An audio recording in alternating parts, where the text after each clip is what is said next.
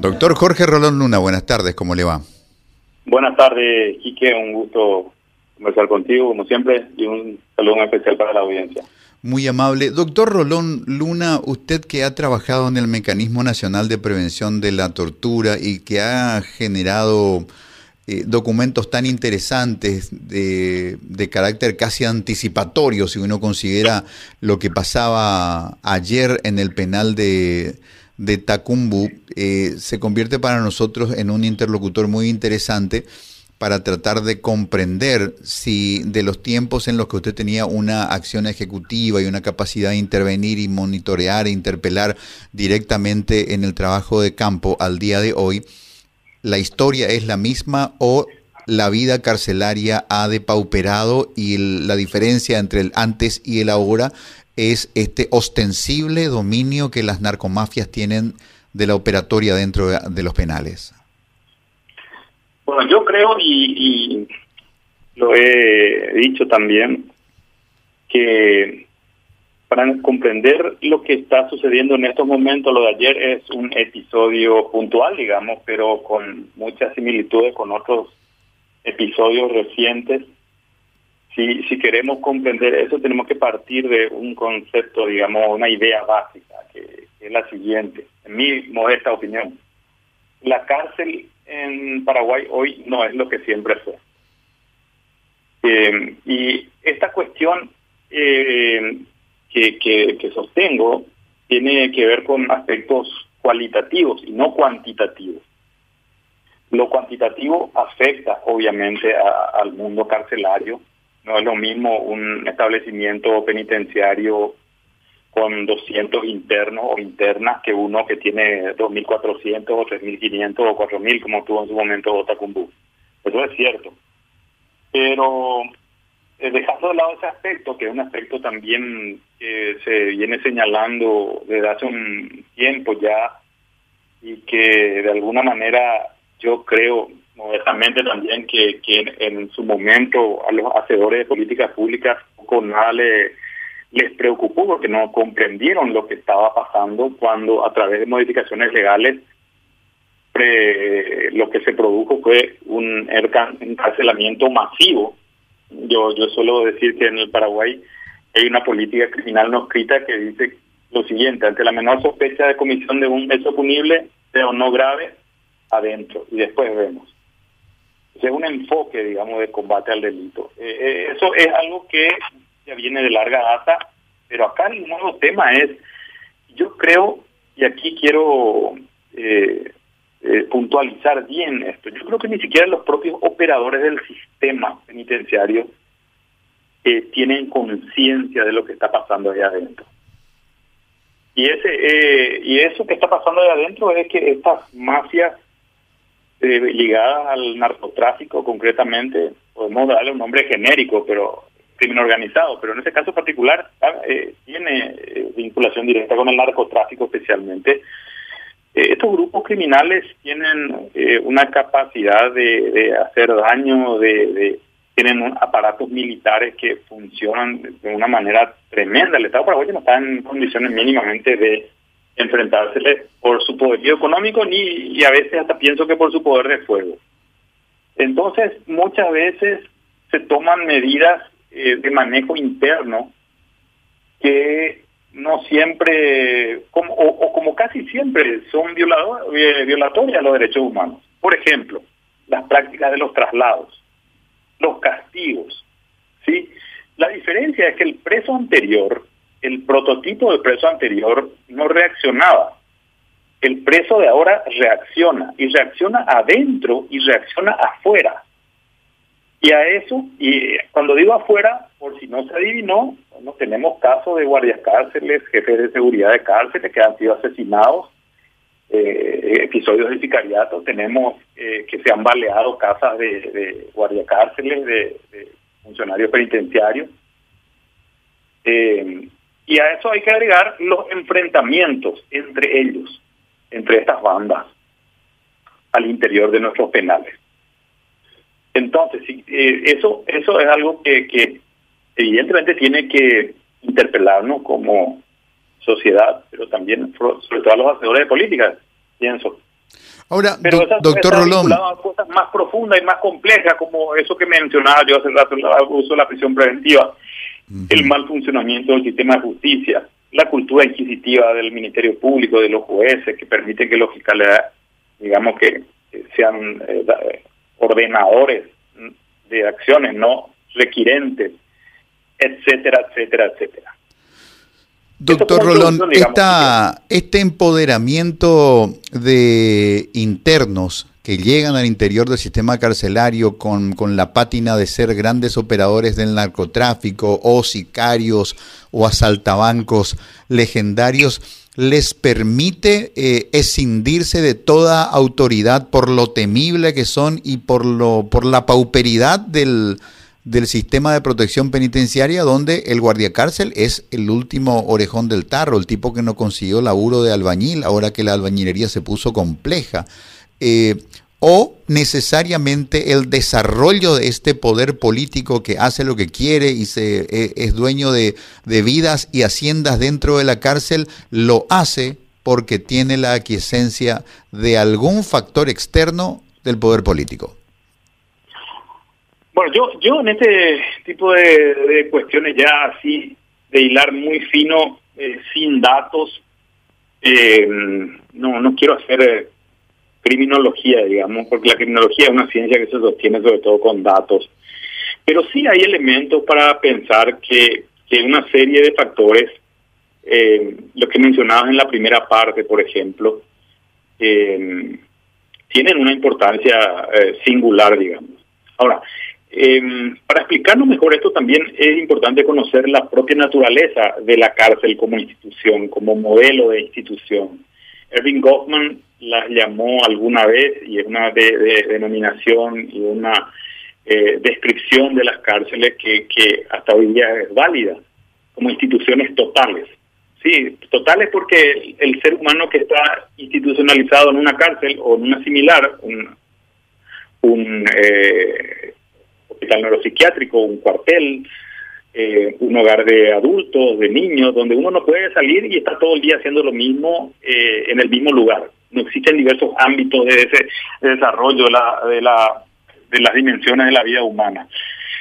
E, esas instituciones totales como las cárceles, eh, y eso ya lo han dicho gente que, ha venido notando eso desde los albores de la institución carcelaria, es una institución que no se somete ni a la ley, ni a los dictados de los jueces, ni a las políticas públicas, eh, porque parte de su naturaleza. Lo que pasa ahí es, es imposible de manejar, y esto no es el caso paraguayo nada más.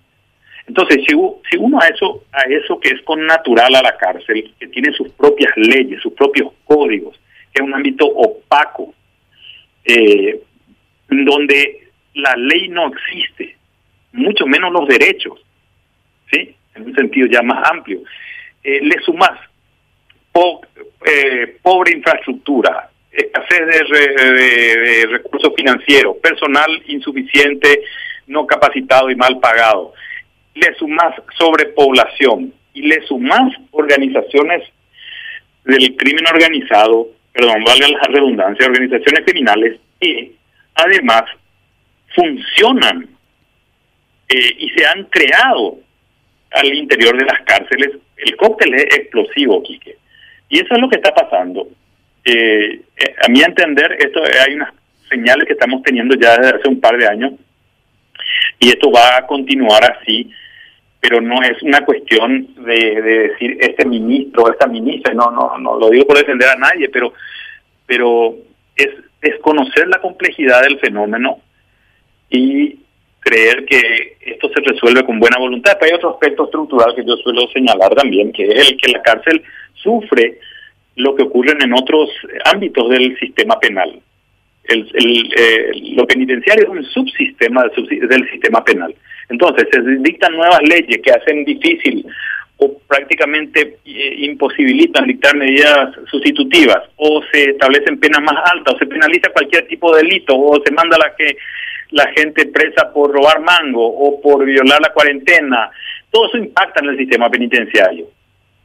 Eh, y el sistema penitenciario no puede defenderse si, si de, recibir 20 presos por día pasa a recibir 40 y luego 50 y no se le da más funcionarios, no se le da más presupuesto, no se, no se mejoran las instalaciones, no se compran más medicina, no se mejora la comida, eso va a explotar.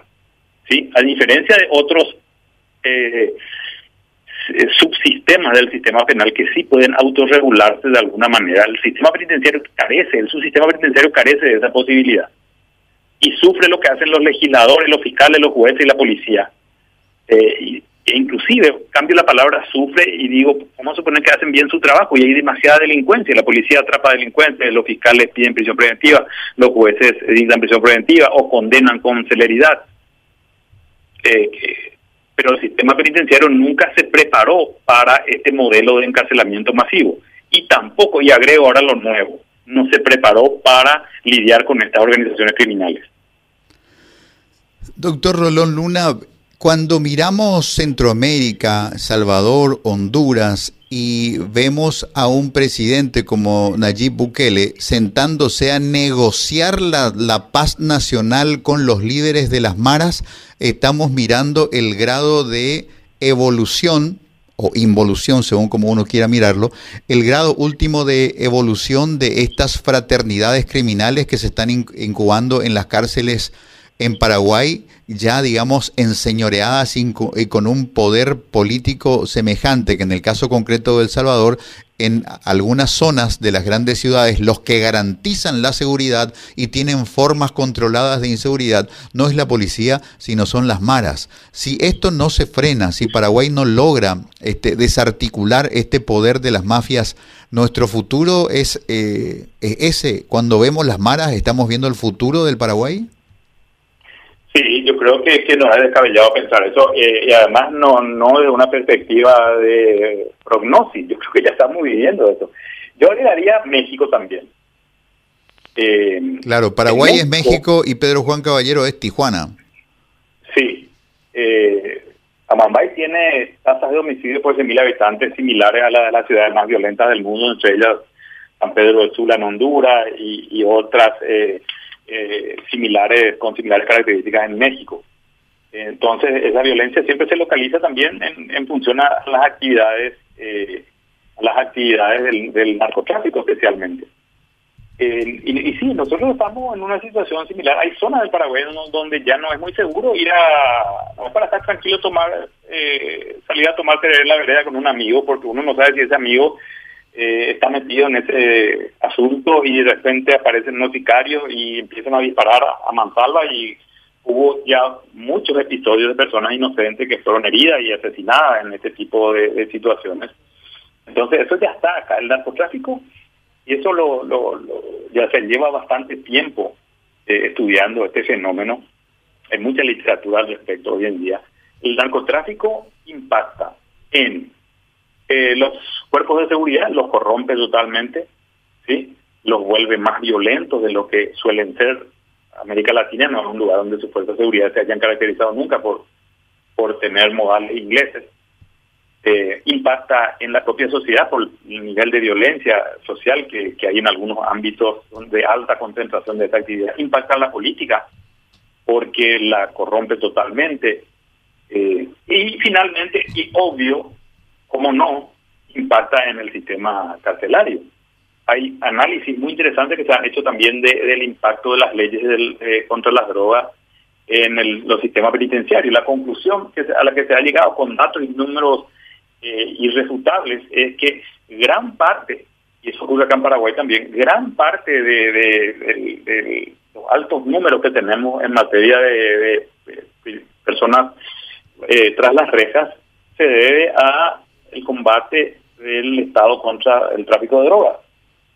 Eh, no solamente a la violencia de, las bandas dentro de las cárceles, a la propia cantidad. El 70% de las mujeres presas en Paraguay están por causas vinculadas a la ley 1340, la ley que, que penaliza actividades vinculadas al tráfico de drogas. Y, y, aproximadamente entre el 25 y el 30, según los últimos números que tenía, de las personas privadas de libertad, eh, varones, están vinculados a este tipo de causas. Eh, entonces, hay una cuestión que eh, realmente a veces cuando uno le preguntan qué hacer, Yo en primer lugar digo, no sé, no sé qué es lo que hay que hacer, pero eh, a veces es complicado tener que explicar esto porque no hay solución simple. Uno quisiera que le den una fórmula mágica, pero una de las cosas que, que, que, creo que es importante tener en cuenta, si hay algún activo de, mirada seria sobre este asunto, es empezar a revisar el propio papel que cumple Paraguay en la guerra contra las drogas. Y digo esto eh, poniendo sobre la mesa lo que está pasando en Estados Unidos, el inventor de la guerra contra las drogas. Claro. en, las últimas elecciones, en un estado que es Oregon, creo, si mal no recuerdo, se votó y se aprobó con, con el concurso de la ciudadanía, con, con la opinión de la ciudadanía, el uso el uso recreativo de drogas duras, sin contar todos los estados en los que ya se legalizó la marihuana, eh, el cannabis. O sea, ellos ya están dando marcha atrás en algo que ha sido un fracaso absoluto. La guerra contra la droga ha sido un fracaso y, tiene un impacto en todos los ámbitos. Uno de ellos, y lo estamos viendo ahora, es en el ámbito de nuestras cárceles. Doctor Roland Luna, me queda poquito tiempo y voy a ponerlo en la incómoda posición de pedirle eh, alguna devolución sobre esta situación en grado potencial. Ayer el sistema penitenciario paraguayo fue incapaz de precautelar la vida de siete internos que fallecieron de manera bárbara. ¿Está servido el caldo primordial para que esto termine en las Cortes Internacionales y Paraguay sea sancionado en una Corte de Derechos Humanos? yo estaba justamente pensando hoy en eso, conversando con algunos eh, colegas y amigos que interesados en estos temas. Y eh, creo que están dados varios, eh, digamos que condimentos.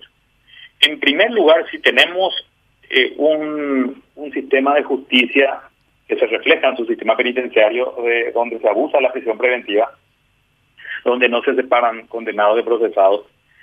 Eh, se dieron los, y ayer se dio el caso que voy a plantear como hipótesis, ¿no? Basado en tu pregunta, aquí, así que tú eres el culpable. Eh, esa gente potencialmente inocente y siguiendo la definición, la, que usa Zaparoni, en realidad con, gozando de un estado de inocencia, no solo presunción, eh, hoy está muerta y estaba eh, bajo resguardo del Estado. El Estado asumió el encarcelarlo preventivamente, eso que se denomina posición de garante, que le obliga al Estado a precautelar la integridad física y psíquica y la vida, obviamente, de esa persona.